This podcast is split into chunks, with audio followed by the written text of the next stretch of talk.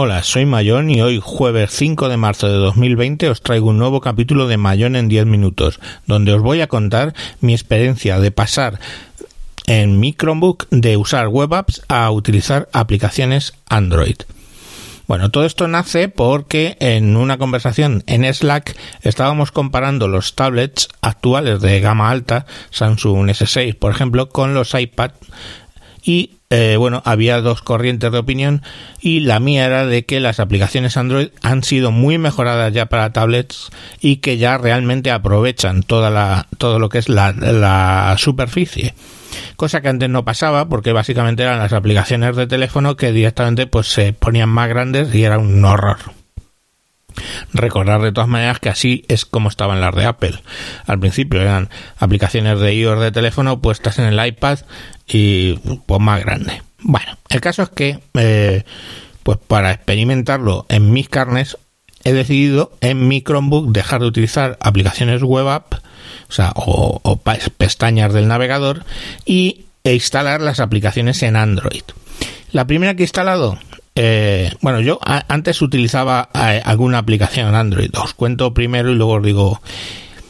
Yo utilizaba básicamente tres, mm, lo que quiere decir casi todos los días. Audio Evolution Mobile, que es una especie como de Audacity para mm, editar audio, funciona muy bien y le tengo cogida ya la rutina y voy bien.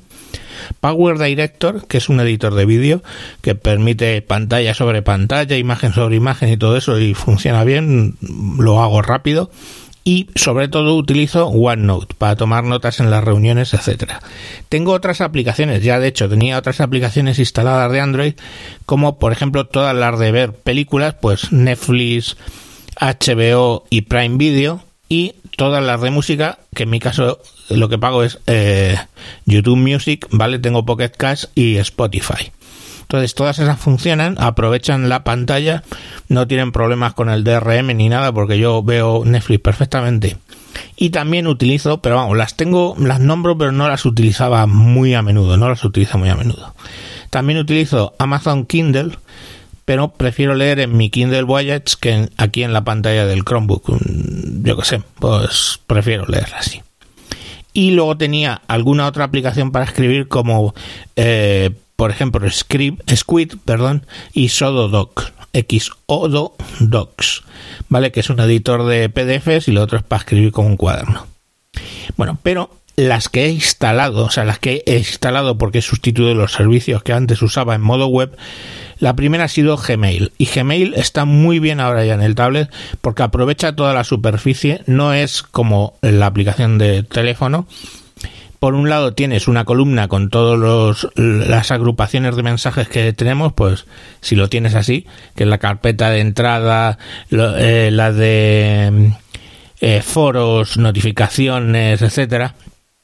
Otra columna, esa se queda comprimida pero se puede expandir, otra columna completa que es la de los mensajes, de modo que si estás en la bandeja de entrada pues ves ahí todos tus mensajes y simplemente haciendo clic sobre el mensaje pues se abre en la eh, más de la mitad de la pantalla la previsualización. Entonces es súper cómodo porque vas con el dedito pam pam pam viendo tus mensajes, luego deslizas el mensaje de derecha a izquierda puedes eh, archivarlo o marcarlo como leído o mil acciones y todo está muy bien integrado y funciona muy bien.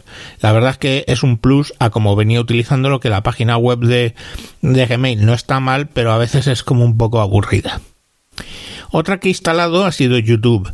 YouTube siempre lo veía en página web, pero como tengo YouTube Premium, eh, es muy interesante. ¿Por qué? Porque si yo estoy en la aplicación Android y minimizo la aplicación Android, se me queda una ventana flotante.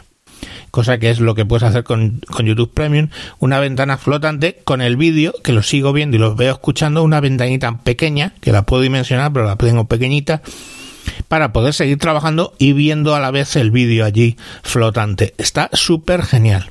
Luego también he instalado la aplicación de Calendar, Google Calendar, que bueno, pues eh, no es que aporte gran cosa porque es la, que se parece más a la página web, pero bueno, pues ahí está, eh, por ser congruente. Twitter, Twitter sí que aporta, está muy bien.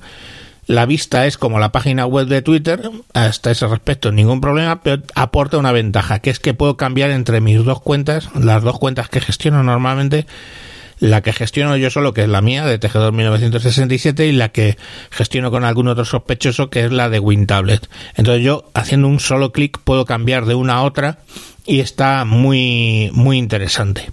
Otra que he instalado, Slack. Slack hace años funcionaba, hace años, bueno, hace unos meses no funcionaba, o casi un año y pico, que la probé, no funcionaba muy para allá en, los tablets, era pesadota y no iba muy bien, pero eh, bueno, pues esa, esa aplicación eh, ahora mejoró mucho y está funcional. Es la que más duda tengo, pero bueno, la he instalado y funciona.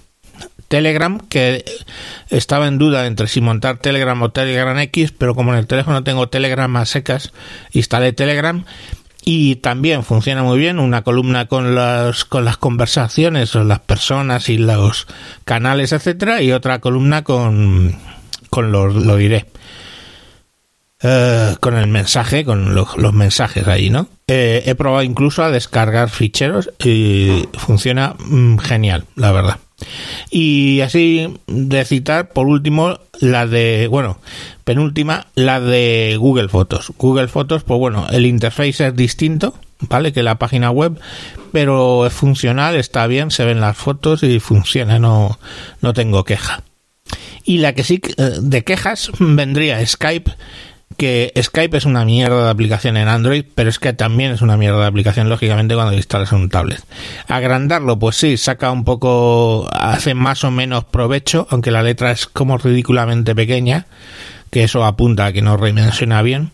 Pero si le metes, por ejemplo, al Chromebook una segunda cámara, no puede utilizarla, solo puede utilizar por lo que le dé la gana la, la, del Chromebook normal, vamos, la, la cámara que viene dentro de lo que es el Chromebook. Si le pongo una externa no funciona. Y bueno, pues en general no me gusta, pero bueno, ya la he usado en dos o tres capítulos de WinTablet y bueno, mm, en el de ayer, por ejemplo, hacia el final hizo un extraño y se me quedó la imagen flipada y tuve que entrar y salir. No sé, no es, no es muy de confiar, la verdad. La tengo que usar porque no tengo otra opción. Pero bueno, ahí está. Y otra que me la ha liado completamente no sé si lo he mencionado ya porque como os digo, esto lo he grabado dos veces. Porque la otra vez lo que he hecho es grabarlo con la aplicación Spreaker Studio que cuando la instalas en el tablet te sale una que es beta y tan beta, coño, porque es que me cortaba todo el final de las frases y eh, bueno, pues la grabación era una, una mierda. Entonces he tenido que coger la mesa, conectarla con el con el interface Behringer 202 HD por USB al teléfono con un adaptador USB-A a USB-C, lo meto ahí, he arrancado Spreaker Studio en el teléfono y estoy grabando pues con la calidad que me da la mesa, pero en el teléfono. Funciona en el teléfono muy bien la aplicación, en el, en el tablet, en el Chromebook, ha sido un puto fracaso. Antiguamente tenían ellos una, una web eh, una web app eh, para grabar, pero la han quitado y ahora te obligan a instalar la aplicación de Windows de MacOS o si no, pues tienes que instalar la de Android, que por cierto entonces en Linux no sé cómo se hace, porque no, no parece que funcione. Porque otra alternativa sería instalar la aplicación de Linux en el entorno Linux que tiene el Chromebook, pero no, no funciona. En fin, esto es la prueba que, que voy a hacer.